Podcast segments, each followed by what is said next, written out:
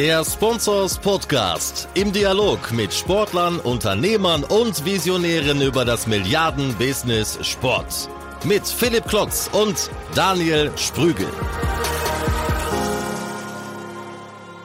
Hallo und herzlich willkommen zum 27. Sponsors Podcast. Ja, heute geht's knall auf Fall, drei auf einen Schlag. Hiermit jetzt direkt der dritte Podcast des Spobis Specials. Wir haben nochmal die besten Programmpunkte des Spobis zusammengefasst und von euch bewerten lassen. Auf Position drei ist gelandet das Thema Allianz und Mercedes-Benz, neue Wege im Sponsoring mit zwei extrem namhaften Vertretern der beiden Unternehmen, nämlich Jens Thiemer, Vice President äh, Marketing bei Mercedes-Benz. Der aufmerksame Hörer kann sich vielleicht noch erinnern. Wir haben mit ihm auch schon in Podcast Folge 13 gesprochen. Jens ist ein extrem innovativer Kopf, der das Marketing und nicht zuletzt das Sponsoring von Mercedes in den letzten Jahren wirklich völlig auf den Kopf gestellt hat und äh, äh sich nicht nur beim DFB aus der großen Partnerschaft verabschiedet hat, sondern auch in den E-Sport rein investiert hat, äh, gleichzeitig aus der DTM in die Formula E gegangen ist. Also da ist kein Stein auf dem anderen geblieben. Extrem spannend, was dort bei Mercedes im Sportmarketing passiert.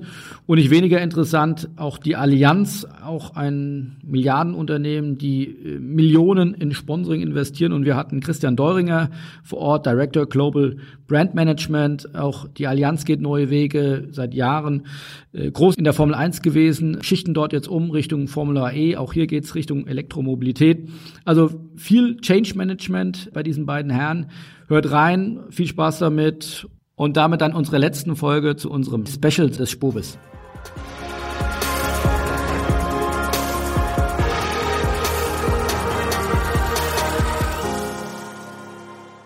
Allianz und Mercedes-Benz. Neue Wege im Sponsoring ist unser nächster Programmpunkt und ich darf zu mir auf die Bühne bitten den Head of Brand Communications bei Mercedes-Benz, Dr. Jens Thiemer. Erstmal herzlich willkommen. Darf Sie gleich hier in die Runde bitten und ähm, von äh, der Director Global Brand Management bei der Allianz ist Dr. Christian Deuringer, der auch schon hier ist. Servus, herzlich willkommen in die Runde. Ja, ich glaube, ein, ein gemeinsames Thema. Ähm, Formel E. Vielleicht fangen wir, fangen wir mal damit an, weil es äh, ein, ein ganz spannendes ist, Herr Deuringer. Erst Partner, jetzt Investor. Allianz hat Ende 2017 ähm, das Engagement in der Formel E nach nur einem Jahr deutlich ausgebaut. Was kann die Formel E, was andere nicht können im Sponsoring-Bereich? Ja, danke für die Frage. Ähm, ich fange vielleicht ein klein wenig früher an, wenn ich darf. Aber das ist wichtig, dass man versteht, warum wir jetzt das getan haben, was wir getan haben. Äh, Formel 1, und das war unsere große Motorsport-Plattform seit 2000, äh, hat uns extrem geholfen, eine globale Marke aufzubauen. Damals waren wir ein Gemischtwarenladen, äh, 35 Prozent des Geschäftes unter der Allianz. Äh, heute sind es 85 Prozent über Migrationen, Rebrandings. Formel 1 war fantastisch mit der globalen Reichweite, mit der Medialisierung, die Reise zu begleiten. Aber auch Formel, die Formel 1 kam an gewisse Grenzen. Nachhaltigkeit ist eine Diskussion, die wir immer schon hatten, äh, die spätestens auch durch ein, ein Statement, eine Entscheidung unseres CEOs, nicht mehr in kohdeproduzierende Unternehmen zu investieren, äh, groß applaudiert wurde. Und dann war irgendwann klar, okay, was ist denn für uns der nächste Schritt? Und das fällt in eine Zeit, wo wir auch gesagt haben, wir müssen uns von dem äh, Verständnis Sponsoring lösen und Richtung Partnerschaften entwickeln.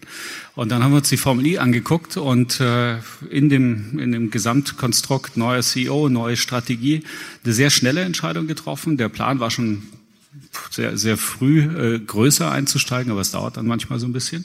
Und die Formel äh, I tut etwas, was die Formel 1 halt heute nicht mehr tut. Sie ist extrem jung. Äh, sie ist äh, extrem, wir kommen gleich, wie wir den Übergang schaffen und moderieren. Sie ist äh, in den Städten. Sie spricht Familien an. Und sie lässt eine äh, Technologie, eine äh, Story erzählen, äh, wie entwickeln sich neue Ökosysteme äh, in der Nachhaltigkeit. Und wir waren früher und sind es immer noch der, der größte Kfz-Versicherer auf der, auf der Welt. Äh, wir wissen, dass sich Mobilität verändert und wir müssen verstehen, wie sie sich verändert und wir wollen sie nicht nur begleiten, sondern wir wollen eine, eine äh, aktive Rolle drin spielen und deswegen die Entscheidung, sehr schnell da reinzugehen. Dr. Thiemer, das ist eine wunderbare Vorlage, nachdem Kollege Deuringer die Formel 1 gerade beerdigt hat. Wie geht's, wie geht's weiter bei Mercedes-Benz? Als Beerdigung habe ich das nicht ganz wahrgenommen. Wir bleiben bekanntermaßen als, äh, als Konzern, als Unternehmen und Marke mit einer DNA im Motorsport auch der Formel 1 erhalten. Ähm, aber wir freuen, uns, wir freuen uns sehr auf die Formel E. Äh, die Formel E ist, ähm, glaube ich, unter verschiedenen Facetten zu betrachten, weil sie nicht nur puren Motorsport symbolisiert, sondern sie ist halt eine Entertainment-Plattform. Sie ist eine Plattform, äh, Christian, du hast gesagt, ähm, die äh, ganz andere Kontaktqualitäten ermöglicht, äh, mit Zielgruppen, die auf klassische Motorsport-Events nicht mehr gerne gehen.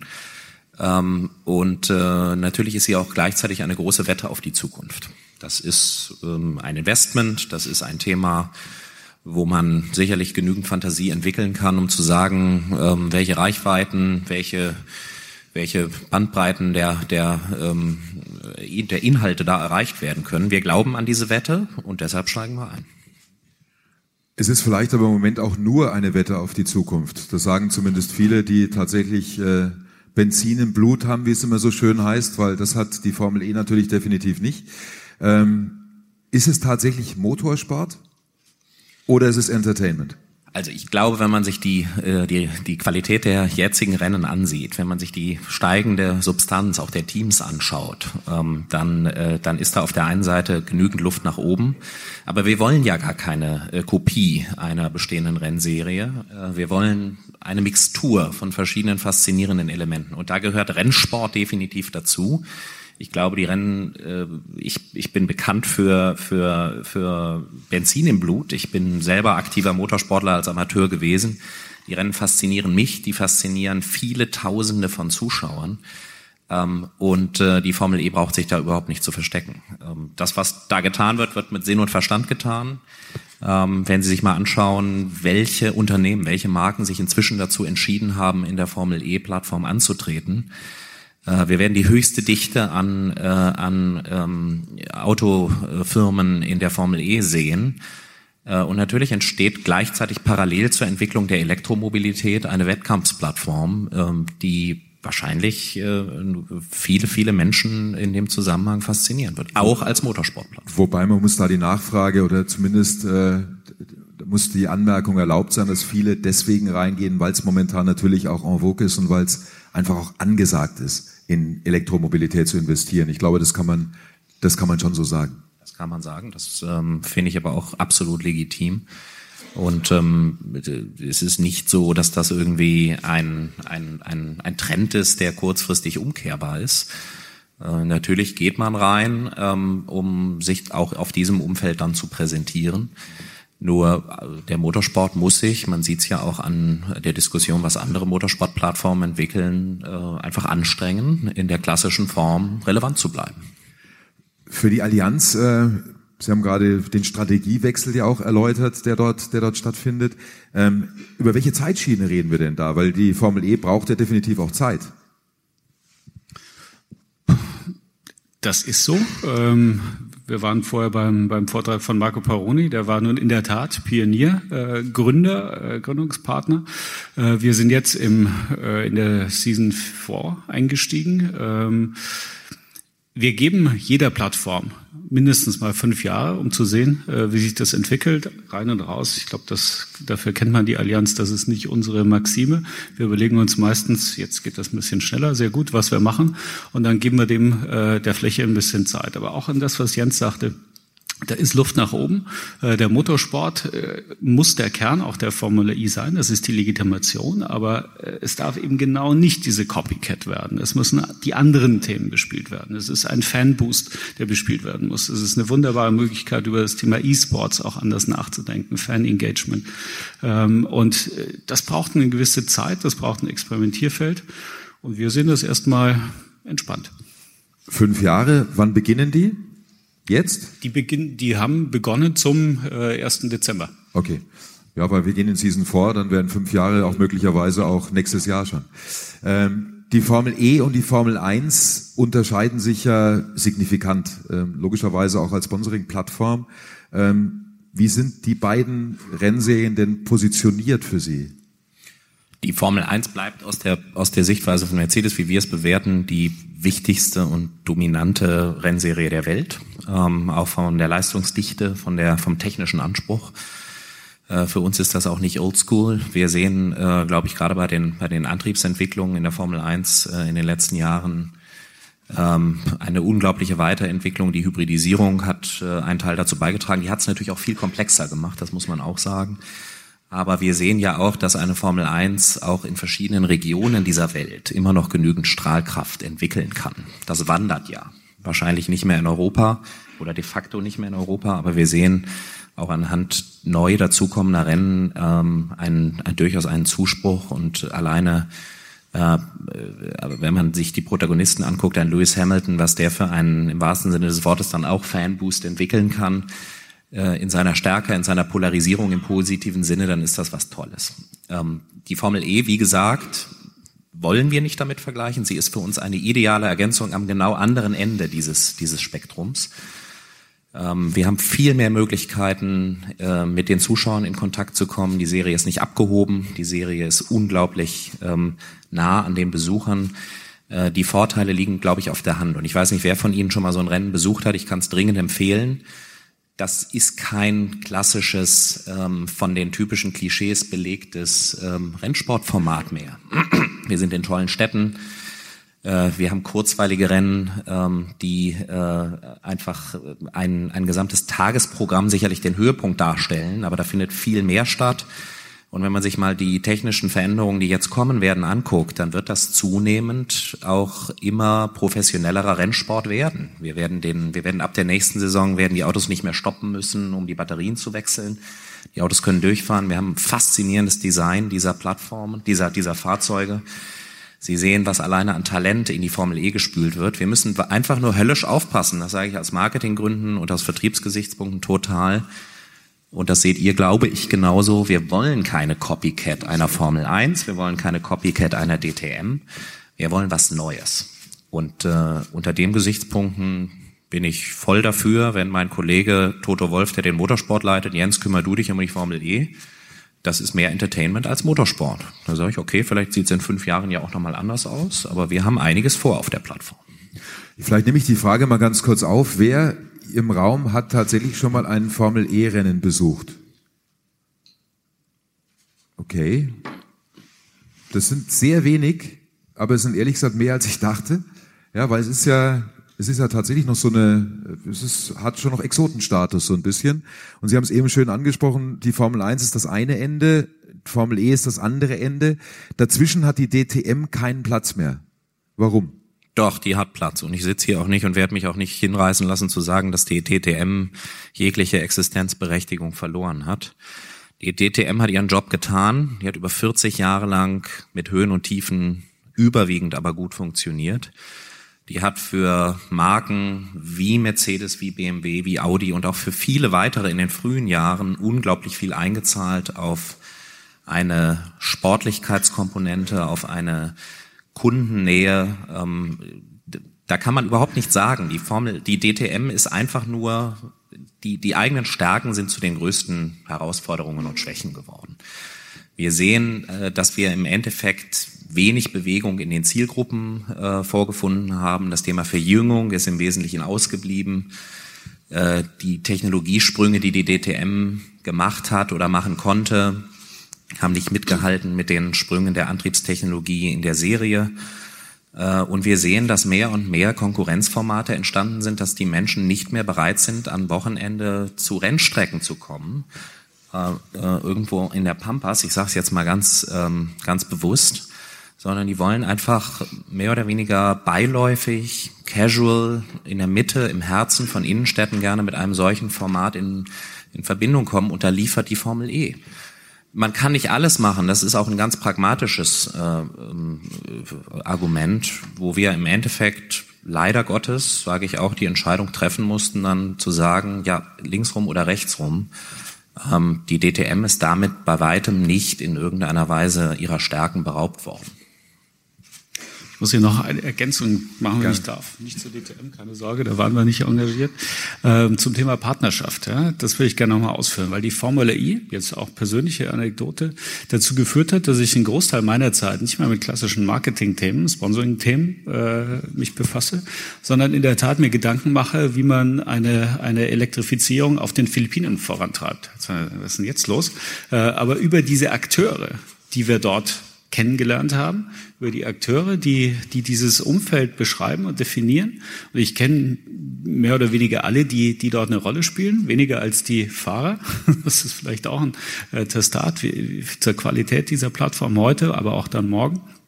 Und über diese, über diese äh, Plattform kamen wir in eine Diskussion, wie könnt ihr als Allianz, als, als Akteur in dieser äh, Elektromobilisierung uns denn helfen, neue Geschäftsmodelle zu implementieren? Und das ist für mich eine, eine unglaublich bereichernde Erfahrung, hätte ich mir auch nicht erwartet, als wir damals eingestiegen sind. Das ist wirklich eine Einladung an alle, sehr progressiv, offen über diese Plattform nachzudenken, weil da viel mehr entsteht als nur ein Rennen. Wir haben den Titel unserer, unserer Diskussion vom Sponsorship to Partnership. Ähm, wie gestaltet sich das aus Mercedes-Benz-Sicht? Von Sponsorship zu Partnership. Ähm, ich, gut, das ist mit Sicherheit eine gewisse Wahrheit, wie wir generell mit Sponsorships und, äh, und Kooperationsplattformen umgehen. Letztendlich ist die Welt für alle hoffentlich vorbei, wo man sich für teures Geld irgendwo einkauft und stolz darauf sein kann, äh, dass man dabei ist, irgendein Logo hinzukleben. Da sind wir natürlich bei weitem in den letzten 15, 20 Jahren auch auf tolle Aktivierungen gekommen. Das äh, gilt, glaube ich, für sehr viele Marken, die einfach auch eine substanzielle Sponsoring-Strategie entwickelt haben. Aber inzwischen ist meiner Meinung nach der Zeitpunkt da, wo man in völlig anderen Währungen denken muss. Das Thema der Kontaktqualität hatte ich angesprochen, das Thema der der Fannähe ähm, ist ein anderes und einfach die, die Art, auch Aktivierung ähm, zu gestalten, ähm, Freiräume, ähm, vielleicht auch die Entwicklung einer Sportart mit beeinflussen zu können. Also jetzt reden wir über Sport, es gibt ja ganz viele andere Plattformen. Das ermöglichen uns Plattformen, die bei weitem noch nicht in Leitplanken ihren Weg fest eingefroren gefunden haben. Dazu gehört äh, eine Formel E, und ich sage nochmal, da müssen wir alle Akteure müssen höllisch aufpassen, dass das nicht zügig irgendwie wieder retransformiert wird ähm, in eine in eine Art Formel 1. Tummeln sich ja einige Formel 1 und ehemalige Formel 1 Akteure in der Plattform. Deshalb da bin ich etwas, sagen wir mal, positiv suspekt. Ähm, und das ermöglichen uns aber auch vor allem Plattformen wie beispielsweise E-Sports.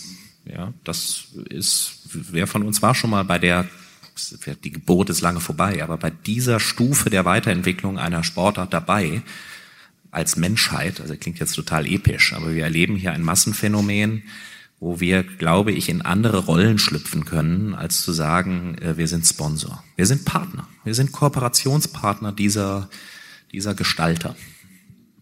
Sie haben das äh, Thema Partnerschaft am Anfang sehr offensiv angesprochen, gerade beim Thema, beim Thema Formel E, weil es eben sehr äh, eine Strategie oder ein Strategiewandel auch ist.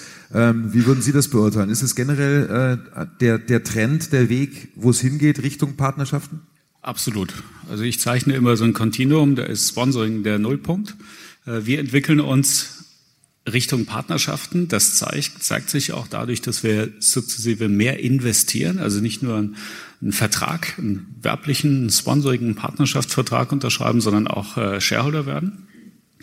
Und äh, da erwarten wir Dinge wie Co-Creation, da erwarten wir eine gemeinsame Bespielung der Plattform. Ähm, und dann gibt es aber auch Partnerschaften, die entwickeln sich genau in die andere Richtung. Äh, ich nenne das Mäzenatentum, also da, wo es mal angefangen hat, das früher auch sehr stark getrieben war durch der Vorstand hatten äh, tolles Abendessen gehabt und äh, das war dann das Resultat. Aber es gibt immer noch Plattformen, die funktionieren so. Da ist äh, das Thema Leistung, Gegenleistung und gemeinsame Zielausrichtung immer noch nicht ganz vorne.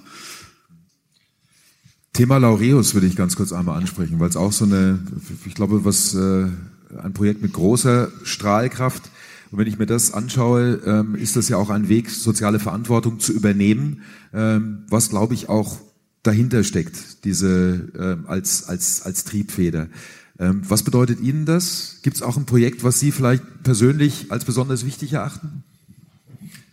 Also der Laureus ist gerade rückblickend betrachtet, glaube ich, ein tolles Beispiel von Co-Creation, von, von äh, Leadership und Verantwortungsübernahme, weil wir uns nicht auf eine bestehende Plattform gesetzt haben, sondern eine Plattform mit einem Joint Venture Partner, der Konzern Richemont, aufgebaut haben. Und ähm, der hat sicherlich auch eine, eine Geschichte hinter sich, wo man sagt, wo steht der eigentlich heute? Was waren die Ziele? Wo man sagt, die Awareness könnte höher sein, die Relevanz könnte höher sein.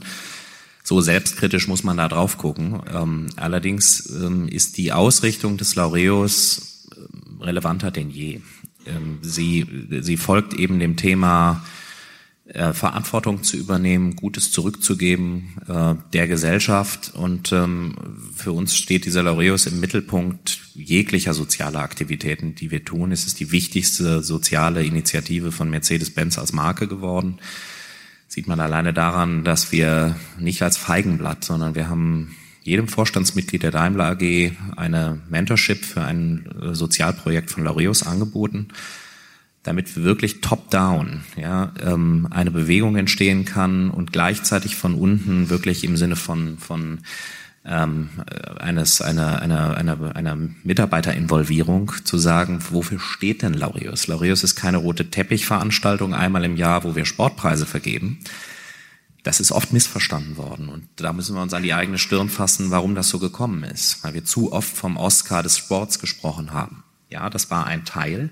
Aber wofür wurde diese Bühne geschaffen? Letztendlich nur, um die Arbeit der Laureus Stiftungen, die Sports for Gift Stiftungen, ähm, noch mehr auf die Agenda zu hieven. Und inzwischen gibt es äh, 130, 140 Projekte weltweit, Langläufer, die über die Kraft des Sports benachteiligten Kindern einfach und Jugendlichen helfen.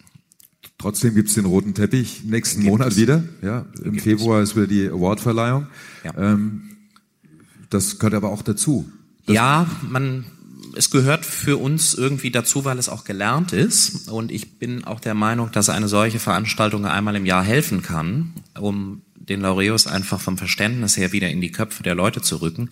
Ich hätte noch viel lieber eine, ähm, eine, eine Aktivierung, die irgendwie unterjährig jeden Tag läuft, aber und, und man muss auch sich immer wieder kritisch fragen, ist ein Award-Format eigentlich heute noch zeitgemäß. Wer guckt denn heute von uns noch irgendwie vier Stunden eine Oscar-Show an oder solche Geschichten?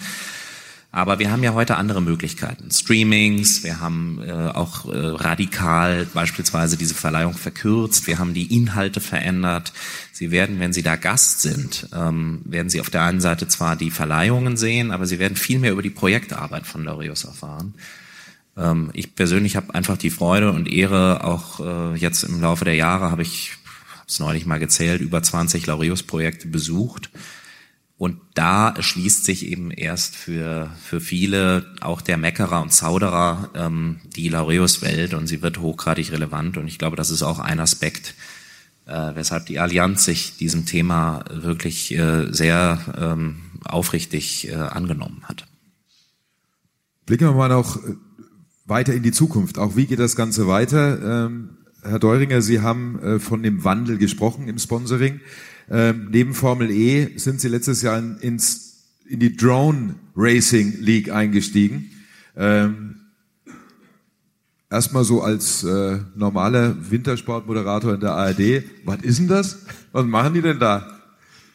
Aber da hatte gerade ihr doch tolle Erfahrungen tolle Bilder. vor. Ja, eben, ne? Eine ist auf Marcel Hirscher geflogen beim Skiweltcup, ja. Genau, ich glaube fünf, fünf Meter entfernt. Ne? Da, ja, genau. Das deswegen, war sehr knapp. deswegen brauchen Menschen Versicherung. War das ein Rennen von euch?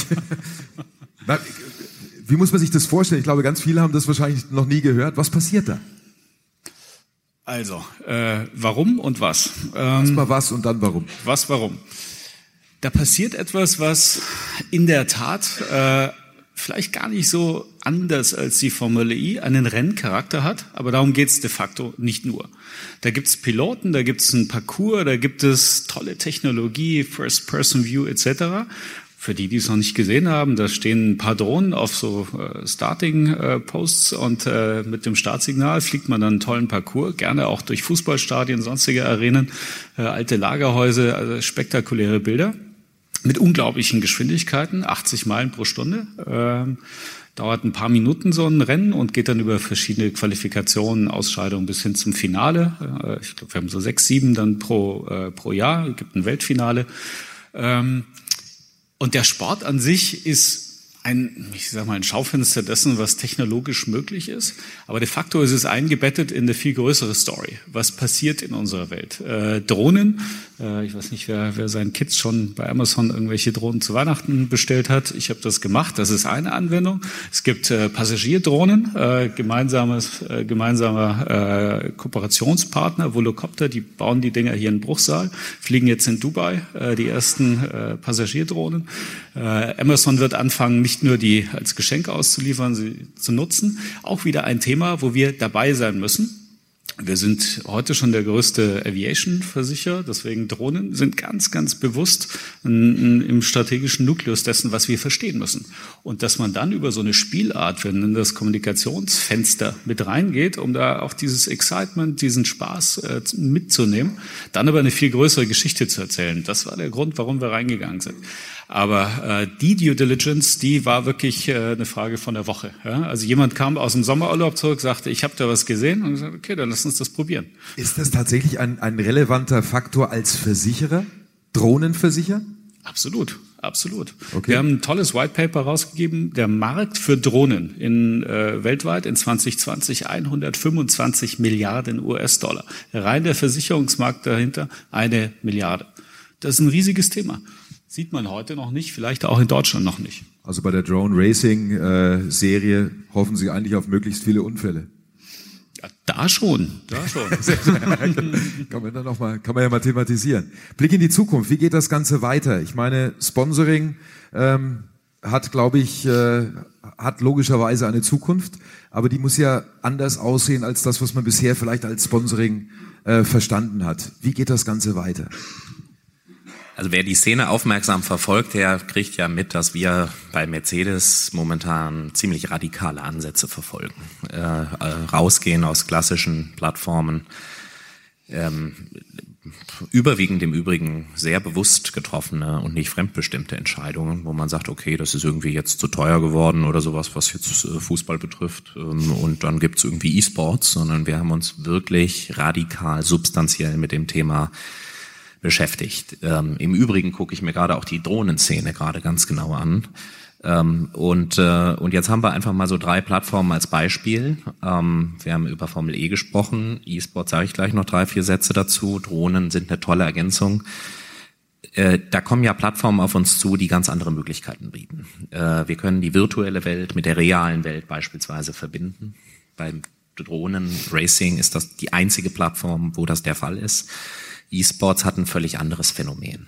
Auf der einen Seite ist es ein Massenphänomen geworden, wo man bei weitem nicht mehr nur sagen kann, da sitzen irgendwelche Nerds in Kellern und spielen Computerspiele. Wenn man sich die Umsätze von, von äh, Gaming anguckt, natürlich nicht nur von Professional Gaming, dann erreichen die diesem Jahr bei, nach seriösen Vor, Vorhersagen 113, 115 Milliarden. Zwei Milliarden Menschen auf dieser Welt sind im Gaming-Sektor aktiv dabei. 250 Millionen professionelle Gamer gibt es.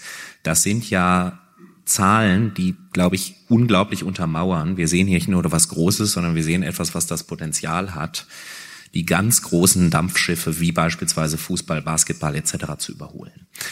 Und, ähm, und das finde ich äh, faszinierend, weil ähm, das ist doch fast schon ein Geschenk, was, äh, was uns allen hier überreicht wird, zu sagen, ähm, man kommt aus festgefahrenen Strukturen raus, man kann die Dinge, wie ich sagte, mitgestalten, man kommt an neue Zielgruppen dran. Ähm, und vor allem gibt es äh, überhaupt gar nicht mehr die relevante Fragestellung, ist das irgendwie Sport? Auch die Frage höre ich häufig. Ist doch völlig egal, ob das Sport ist. Das ist Entertainment. Und die Leute lieben es offensichtlich. Hier sollte man auch nicht jedem Mist hinterherrennen, das ist auch klar. Man muss sich genau aussuchen, wo ist der Brandfit da. Äh, der Verjüngungswahn von vielen Marken, der hat uns auch erreicht, aber ich sag mal, ähm, das folgt ja auch bestimmten Marktgesetzen. Ja, ähm, ich will jetzt nicht zu strategisch werden. Mercedes verkauft inzwischen in bestimmten Regionen zwischen 40 und 50 Prozent ähm, äh, des Portfolios äh, von Kompaktautos. Wir sind keine S-Klassenmarke mehr äh, alleinig. Wir sind auch noch eine S-Klassenmarke. Und diese Leute, die solche Fahrzeuge kaufen, die mit neuen Mobilitätsdiensten zukünftig in Verbindung kommen, die in Drohnen sitzen, die uns autonom und elektrisch irgendwo hinfliegen, die haben auch andere Interessen. Die interessieren sich logischerweise auch noch für Fußball, aber die interessieren sich viel, viel mehr als unsere Generation für Strategiespiele, für Echtzeitstrategiespiele und E-Sports. Da muss man einsteigen. Ähm, wenn ich im Stadion sitze, wenn ich das auf Twitch verfolge, das ist irre, irre. Die Atmosphäre könnte nicht emotionaler sein. Das ist mit das Größte, was ich je erlebt habe. Und ich habe auch schon bei dem einen oder anderen Fußball-Endspiel gesessen. Äh, das kann sich also absolut mit diesen ganzen physischen Events messen lassen. Eine Nachfrage zum Ausstieg als äh, DFB-Sponsor. Ähm, Sie haben gerade gesagt, Sie haben die Entscheidungen aktiv getroffen, um Dinge zu beenden. Das äh, trifft darauf auch zu? War das tatsächlich eine Entscheidung ja, zu sagen, das war nein? eine Anspielung darauf. Weil wir die wollte ich nur noch mal laut hören auch. Ja, können Sie, gar kein Problem. Wir haben äh, viele äh, Diskussionen bei uns geführt, sehr ernsthaft ähm, mit Involvement natürlich von Entscheidungsträgern von ganz oben. Und es ist auch kein Geheimnis, dass wir äh, viele Menschen bei uns ähm, im Unternehmen haben und auch in meiner Herz, in meiner Brust haben zwei Herzen geschlagen, die das Engagement gerne fortgesetzt haben, weil auch da reden wir über 40 Jahre. Wir reden über, glaube ich, unglaublich intensive Kampagnenarbeit, die gemacht wurde. Wir verstehen uns da auch als eine Marke, die mit Sicherheit das Sponsoring in der Aktivierung über die großen Turniere, Europameisterschaften, Weltmeisterschaften vorangetragen hat und auf eine neue Qualitätsebene gehoben hat. Aber irgendwann ist einfach auch das Preis-Leistungs-Verhältnis, was man, das kann man immer nur selbst beurteilen, ausgereizt und sagt, da habe ich jetzt genug von gehabt oder höher möchte ich nicht bieten. Insofern haben wir an einem Punkt X gesagt, das ist unser letztes Angebot und wir wussten oder konnten sehr gut antizipieren, dass wir dafür den Zuschlag nicht bekommen können und dann muss man eben auch loslassen können. Äh, und jetzt freuen wir uns erstmal auf eine tolle WM, äh, die ja kurz bevorsteht ähm, und wir gucken zurück in keinster Weise ähm, im Gram, wie das ja manchmal so der Fall ist ähm, auf, auf 40 Jahre. Und ich sage aber auf der anderen Seite, ich freue mich umso mehr auf neue Freiheiten, die sich jetzt ergeben. Ähm, und ich wiederhole auch gerne nochmal mein Zitat, äh, was, glaube ich, in der E-Sport-Szene inzwischen fast schon berühmt geworden ist. Es wäre ein Fehler, jetzt nicht in E-Sports einzusteigen. Und das kann ich eigentlich nur im großen Stil durch frei gewordene DFB-Gelder. Sagt er mit großer Gelassenheit, 13 Sekunden bevor die Uhr auf Null springt. Ja? Mensch, Herr Dr. Thiemer, ja. was für ein, das war schon, war schon geil jetzt, finde ich. Ja? Dann bin ich beruhigt. Das, damit können Sie abmoderieren. Dr. Deuringer, wollen Sie auch noch was Geiles sagen zum Abschluss? Bitte. Ich lasse mich von Jens da noch beraten, was wir vielleicht da gemeinsam machen können. Ein paar Ideen haben wir schon, aber die sind noch nicht ganz spruchreif. Äh, nee, Schlussstatement ist äh, äh, nochmal zum, zur Überschrift. Äh, Partnerschaft hat auch was mit Geschäft zu tun. Also wir müssen raus aus der Beliebigkeit. Hier ist eine tolle Idee, hier ist eine tolle Plattform, das musst du machen, hin zu das, was Sinn macht. Heute, aber vor allem morgen, um hier dieses Geschäft von morgen zu, zu shapen über die tollen emotionalen Plattformen, die wir haben. Vielen Dank für die Runde. Vielen Dank für Ihr Interesse und äh, bei persönlichen Fragen fallen Sie über die beiden her. Die haben bestimmt noch was Geiles in petto. Dankeschön.